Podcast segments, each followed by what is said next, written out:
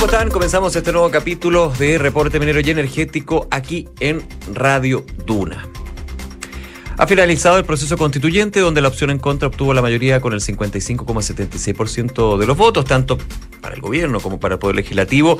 El término de esta etapa abre una nueva, dicen, en torno al diálogo de distintas iniciativas claves para, entre varios temas, la reactivación económica siendo la incertidumbre el proceso uno de los factores esgrimidos por el sector privado para invertir en Chile entre uno de ellos la minería, eh, se retoma la discusión en torno a reformas relevantes para el país, como por ejemplo el pacto fiscal, reforma del sistema previsional y también lo que tiene que ver con este concepto de permisología y el proyecto de transición energética.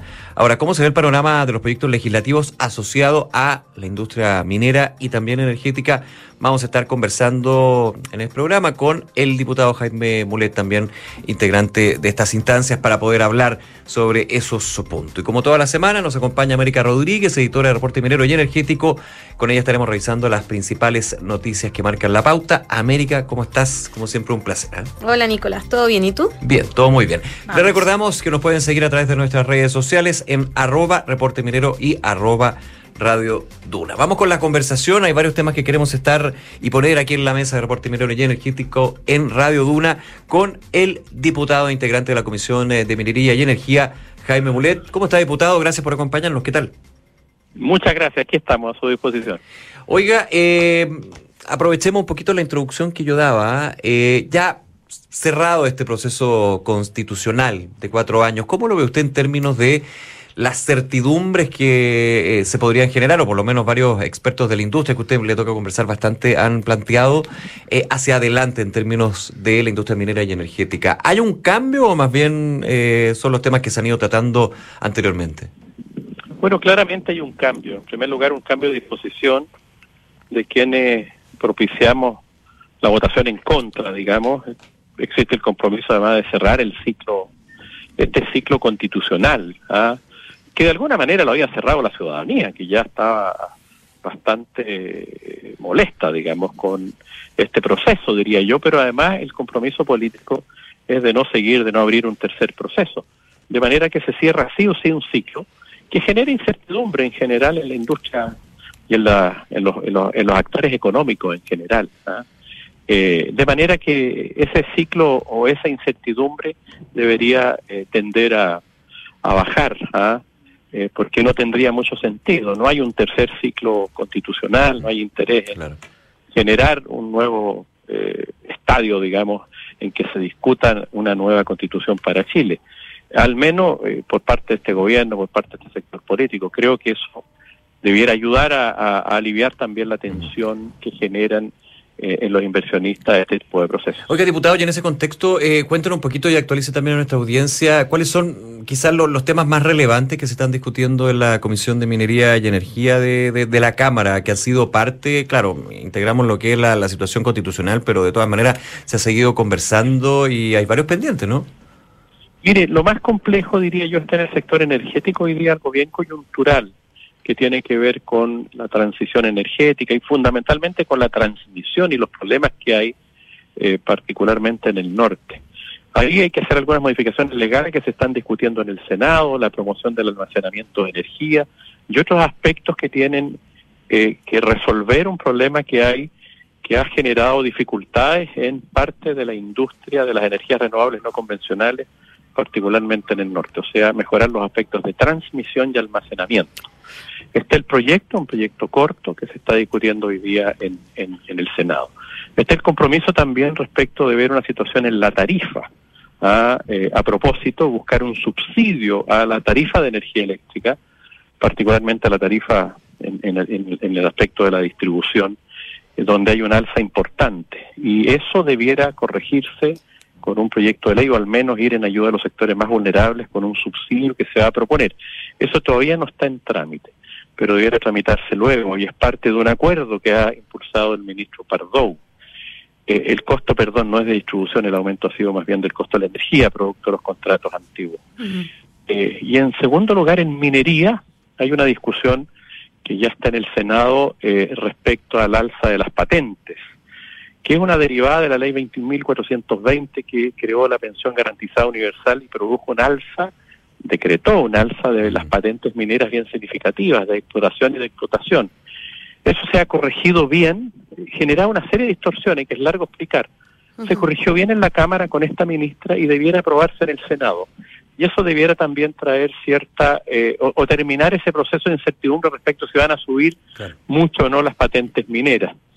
Lo otro complejo que hay en el ambiente minero tiene que ver con las dos empresas del Estado, con Codelco y su nivel de endeudamiento y su incorporación en el negocio del litio y todo lo que ello implica, pero sobre todo con cierto deterioro que ha tenido Codelco los últimos 20 años eh, que también es un tema complejo y de suyo da para un programa completo. Y, y, la coyuntura que tiene NAMI, que está muy ahogada, la empresa nacional de minería, que es muy importante para los pequeños y medianos mineros, para las regiones del norte chico, ahí tenemos hartos problemas también y desafíos diputado, disculpe, eh, nos, comentó varias cosas que son súper trascendentales. Yo creo que para 2024 van a marcar la pauta. De hecho, lo habíamos conversado antes de esta entrevista, así que un resumen bien. Lo hizo el resumen. perfecto. Preciso. Eh, me gustaría quedarme con lo último que mencionaba, con la situación de Codelco y Enami. Bueno, se, se pronostica al menos que, o al menos lo que estaba diciendo el presidente del directorio, es que este sería el peor año para Codelco, pero ya 2024 podría repuntar en cuanto a producción. ¿Usted está de acuerdo con esa apreciación? Y qué piensa también con respecto al aumento de costos que ha tenido los diferentes proyectos que han impulsado desde la estatal. Bueno, eso es bien grave. Yo vengo conversando con, con Máximo Pacheco estos temas bastante. Eh, en algún momento quise yo impulsar una comisión investigadora, después preferí preferí no hacerlo, aunque igual hay una que se hizo después, pero más bien por, por las razones laborales. Eh, he estado en diálogo con él. Y la verdad es que yo creo que falta todavía eh, mayores niveles de certeza.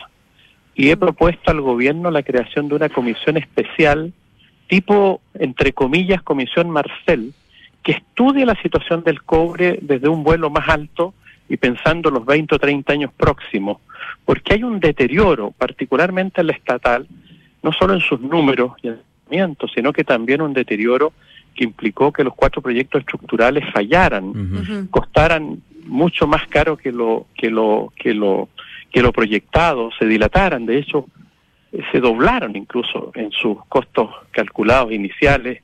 Y eso ha generado, o sea, Codelco nos dijo el año 2014 que el año 2023 iba a estar produciendo 2,3 millones de toneladas de cobre fino. Y está produciendo 1,3, o sea, eh, en un deterioro que año a año eh, ha seguido profundizándose. Ahora Pacheco dice que este año es el año del fin y que ahora cansa sobre Pacheco.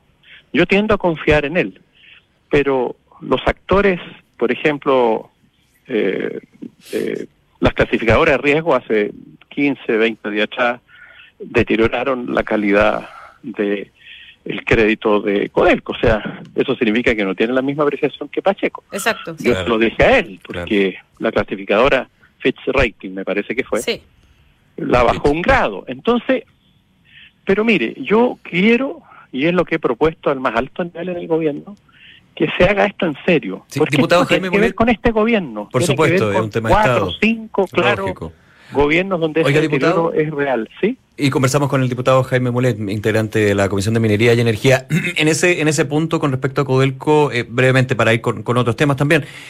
¿Cómo ve usted que sea eh, el encargado actualmente, a la espera de un eventual proyecto de la creación de la Empresa Nacional del Litio, de gestionar, comercializar y negociar los contratos y eventualmente el futuro de la Estrategia Nacional del Litio? Codelco, Yanami también se suma ahí, pero en el, en el sentido de Codelco. Bueno, con toda la situación que tiene Codelco de deterioro progresivo de los últimos, yo calculo que son 20 años de deterioro progresivo de su situación, tiene distintas causas, es la empresa más grande del país, es una empresa que igual está bien, no es una empresa que vaya a la quiebra, digamos, sino que una empresa que era era top one, digamos, y ahora está en una situación de mayores niveles de endeudamiento, en fin. Eh, y yo creo que igual sigue siendo el instrumento que tiene el Estado como para llevar adelante una negociación de esa naturaleza. No tiene otro y creo que tiene las capacidades para llevar adelante ese proceso de negociación. Eh, sino quién más, digamos, de Estado. un ministro, la gracia que Codelco es una empresa que puede y tiene la capacidad para, obviamente, asociarse, tiene fuerza, tiene patrimonio, tiene futuro, tiene historia y negocia regularmente eh, contratos millonarios, de manera que creo yo que, mm. eh, claro, hay experiencia desde el Estado, ahora no hay otra. Las otras empresas se privatizaron hace muchos años, entonces creo que es la que la que sirve. Y creo que además Máximo Pacheco un ejecutivo también, digámoslo, de, de, clase mundial, no un hombre que sea eh, formado solo al amparo del Estado, al contrario, es un hombre que también ha estado en el sector privado, estuvo en International Paper, que es una gran empresa de la celulosa a nivel global. Entonces creo que hay condiciones para eso. Diputado, bueno, eh, siguiendo un poco la misma línea de las empresas públicas eh, y empresas, me voy a enfocar en Enami, que hemos estado siguiendo bien de cerca la situación de, la de, esta estatal en particular, que es bien estratégica para el fomento de la pequeña y mediana minería. Justamente eh, la situación de Paipote, que está en su región, em, ¿cómo ve este cierre anticipado que se anunció, eh, cómo percibe el desempeño que ha tenido Iván Linars como el vicepresidente ejecutivo de NAMI con esta, como con esta nueva estrategia de abordar esta situación, considerando que las fundiciones para Chile son estratégicas. Mire, creo que Iván llegó y le pasaron un presente griego, digamos, complejo, llegando. Eh, creo que hacen... tragedia griega, diría yo. claro, con todo respeto lo digo, pero es muy difícil la situación Estaba muy compleja la situación de NAMI. Tienen problemas financieros, tiene financieros de inmediatos y de y de corto, mediano plazo, tiene el desafío de la fundición, entonces tiene una serie de problemas. Creo que él lo está haciendo bien, es lo que yo aprecio. Creo que tiene algunos problemas en el directorio todavía, que, que, que hay un directorio que quedó en el esquema antiguo, digo el esquema antiguo donde había una pugna dentro del propio área de la minería del gobierno, entre la ministra anterior y su secretario. Unos por, digámoslo así, apoyar al ENAMI y otro por hacer desaparecer el ENAMI. Mm. Eh, digamos, exagerando mi nota un sí, no, se entiende. Eh, entonces creo que el directorio está medio empatado, eso genera una dificultad. Hay gente ahí que no cree, el ENAMI está en el directorio, lo que es muy raro. Hay por lo menos dos directores que vienen del esquema anterior, gente que más bien eh, busca o cree que la pequeña minería solamente debe, debe hacerse fomento y no fundir y refinar. Eh, pero creo que con el debido apoyo del Ministerio de Hacienda debiera salir adelante. Ahora, el gran problema para nosotros, y digo para nosotros los parlamentarios del norte, de la zona de la pequeña y mediana minería, es que nosotros entendemos que hoy día Paipote está funcionando con un déficit importante mes a mes eh, y está la tentación del vicepresidente de cerrarlo lo antes posible, la fundición. y, decir, mire, y vamos a seguir tramitando la nueva fundición. Pero ese, ese es el problema. Seguir tramitando la nueva fundición sin tener la seguridad de la aprobación del estudio de impacto ambiental, sin tener el financiamiento, sin tener los contratos, significa que estamos dejando la cosa en el aire. Y eso no lo vamos a aceptar, digamos, como región. Hemos sido muy claros, todos los parlamentarios de todos los colores políticos porque eso es cerrar la fundición, que es un eslabón fundamental para la pequeña y mediana minería, y para el país, digamos, desde otra perspectiva, a propósito, ya cerramos ventana, y, ese también es un tema más complejo de si Chile debe o no fundir y refinar, yo creo evidentemente que sí. Entonces, e, estamos con un problema ahí, e, es dejar en el fondo para el próximo gobierno la posibilidad si se hace o no la nueva fundición. Claro. Entonces, si no hay estudio de impacto ambiental aprobado, si no están los recursos para hacer la nueva fundición, si no están los contratos de los principales, la compra en el fondo del, del, convertidor, del, del, área central de la fundición, eh, obviamente no estamos dispuestos a que se cierre, porque si se cierra, significa que puede haber una situación donde nunca más tengamos fundición Lógico. Diputado Jaime Mulet, nos quedan dos minutos, pero no quiero también eh, quiero aprovechar esta conversación que ha tenido con nosotros para, para ir a un punto bien breve.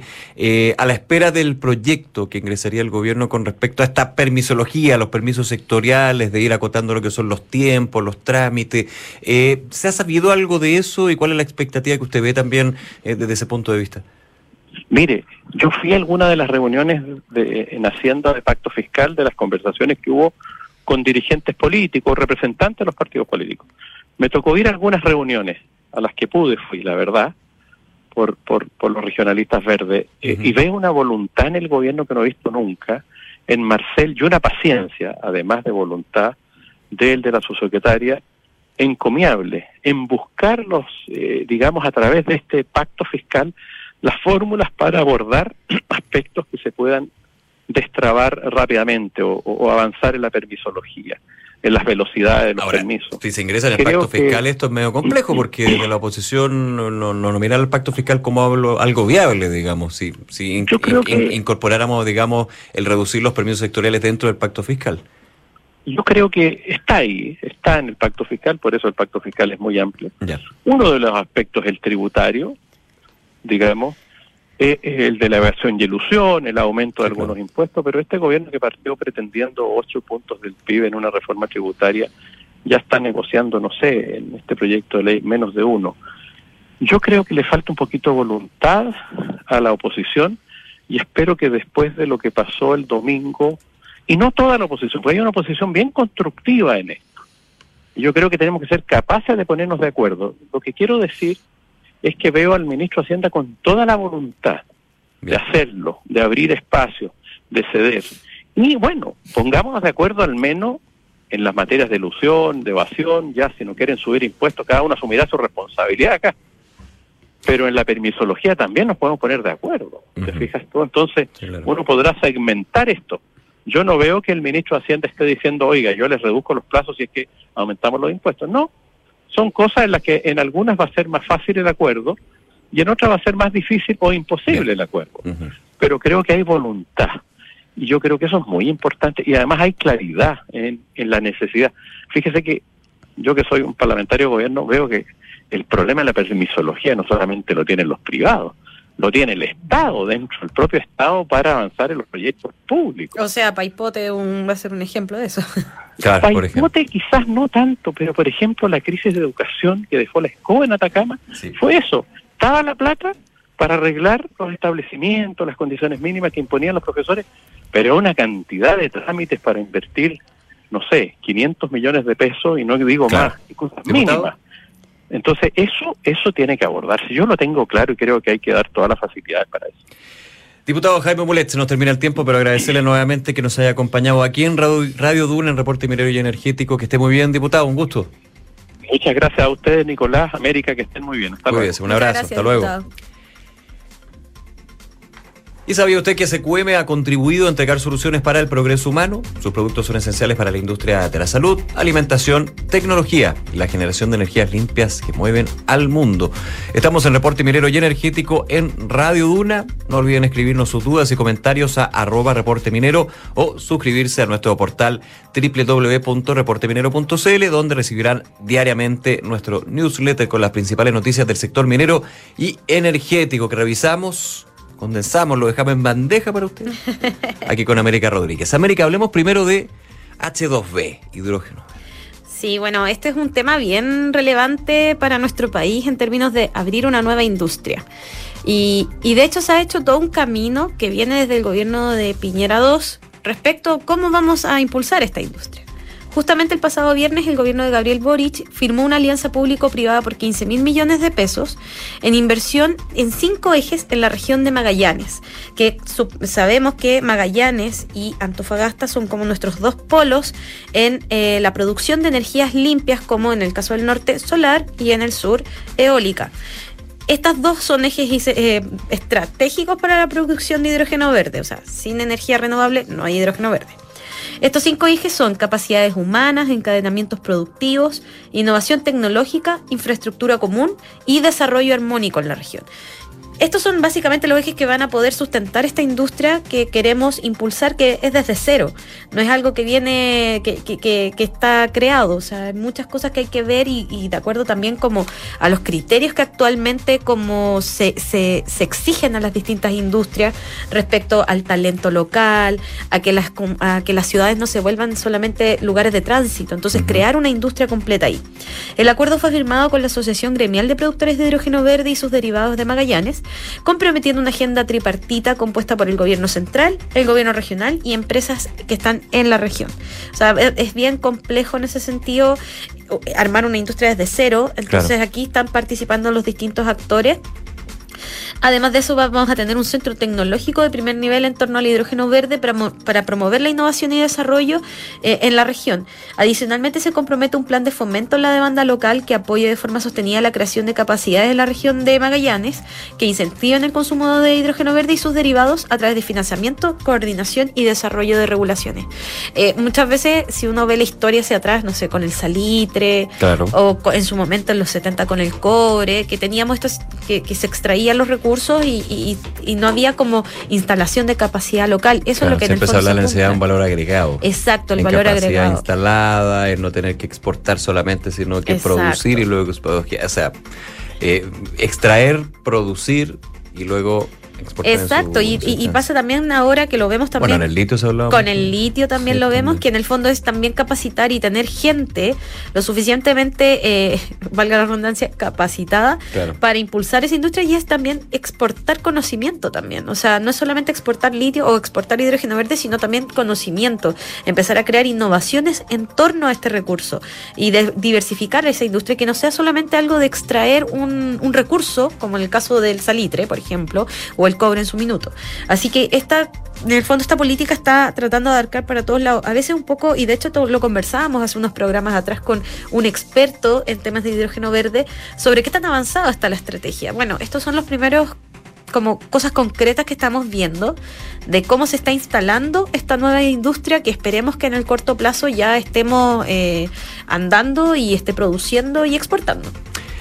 Vamos a estar viendo. Oye, eh, hemos estado comentando esta iniciativa, la recordamos, Lanza tu Innovación. Así es, Lanza tu Innovación es una iniciativa que está impulsando eh, la, Asociación de Industriales de Antofagasta, que es esta organización que además impulsa Exponor, eh, que es una de las ferias mineras más importantes de Latinoamérica. 2024, en su versión 2024. Exactamente. Como, para los que no conocen mucho, nosotros tenemos dos ferias mineras relevantes, que es Expomin y Exponor, y ellos se van turnando. Un año es uno, un año es el otro. Este año 2024 toca exponer que se va a realizar entre el 3 y el 6 de junio y se está llamando este concurso que es Lanza tu innovación, que invita a emprendedores eh, de, algunos de base tecnológica, etcétera, a participar, donde se van a escoger a 30 de ellos eh, para poder eh, participar y exponer con un stand en la feria, que como digamos, lo van empresas mineras, van proveedoras, van, viene gente de Perú, viene gente de Brasil, etcétera. Y además de eso se van a escoger a 10 de ellos para, para participar en un pitch day. Los pitch son estas instancias donde tienen tres minutos para presentar su innovación frente a un público y un jurado generalmente de alto todo nivel, ejecutivos, etcétera. Después de eso, dos de ellos van a ser seleccionados y van a ganar, eh, van a ser premios en monto de dinero entre 6 y 4 millones de pesos respectivamente para el primer y segundo lugar, que en el fondo busca em, que ellos puedan invertir este recurso en su innovación para poder impulsar eh, esto y bueno, todo esto va en línea del emprendimiento tecnológico. Para quienes quieran postular, deben hacerlo. Eh, bueno, toda la información está en Exponor. Eh, los invitamos ahí a meterse y poder revisar y, claro, postular porque pueden, eh, pueden en el fondo ahí tener una oportunidad. De todas maneras, y toda la información, por supuesto, en reporteminero.cl. Oye, nos quedan tres minutos, pero hablemos de los salarios protegidos. Esto es bien relevante en términos del litio que también estábamos comentando. Sí, bueno, las estrategias. aquí es clave el tema de este listado que va a salir de salarios protegidos, cuáles se van a poder explotar o explorar, cuáles no, cuáles van a quedar porque no solamente por su tema ambiental, sino también por el, significado que tienen para las comunidades que viven cerca, etcétera. Eh, se estaba esperando que esto saliera originalmente a fin de año, pero ya se eh, está hablando de que esto saldría en abril de 2024. Esto es estratégico en el fondo para ver qué inversiones se van a hacer. Eh, así que vamos a estar a la espera de esto es una información que igual, como les decíamos, genera cierta incertidumbre en relación a que cuándo vamos a partir en el fondo. Y bueno, cambiando un poquito de tema, pero también en línea con el litio, exactamente. SQM, que es una de las empresas más grandes del mundo en explotación de yodo, nitratos y en este caso litio en particular, eh, bueno, consiguió finalmente ese objetivo que había estado persiguiendo desde hace un tiempo, adquirir la empresa australiana Azure, eh, luego de que la minera no metálica anunciara un acuerdo con su principal competidora por el activo, que es, eh, lo habíamos conversado también, la multimillonaria así número uno en Australia Australia, Gina Reinhardt, que eh, lograron en el fondo armar una alianza y em, lograron un acuerdo con esta empresa que es Hancock y van a realizar una oferta conjunta para adquirir hasta el 100% de las acciones que no poseen de la compañía australiana Azure Minerals. Esta firma también tiene como principal activo el 60% de la propiedad del proyecto de litio Andover en Australia Occidental. Es bien estratégico si queremos, si SQM quiere seguir fuerte en el mercado del litio y bueno, ahí está esta operación, tendría, asciende a unos 1.100 millones de dólares y eh, significaría un avance ahí para SQM en estas tratativas. Excelente, América, como siempre. Muchas gracias por acompañarnos, por guiarnos en aquí en Reporte Minero y Energético. ¿eh? Muchas gracias, Nico. Que te vaya muy bien. Y a ustedes agradecerles su sintonía, recordarles que están todos nuestros contenidos en duna.cl, también en reporteminero.cl, que pueden escucharnos aquí a los martes a las 21 horas y los sábados a las 9 y media de la mañana. También suscribirse a nuestro portal y vernos a través de la televisión en Canal 24 Horas y TV Chile. Soy Nicolás Vial y esto fue Reporte Minero y Energético en Radio Duna. Que esté muy bien. Un abrazo.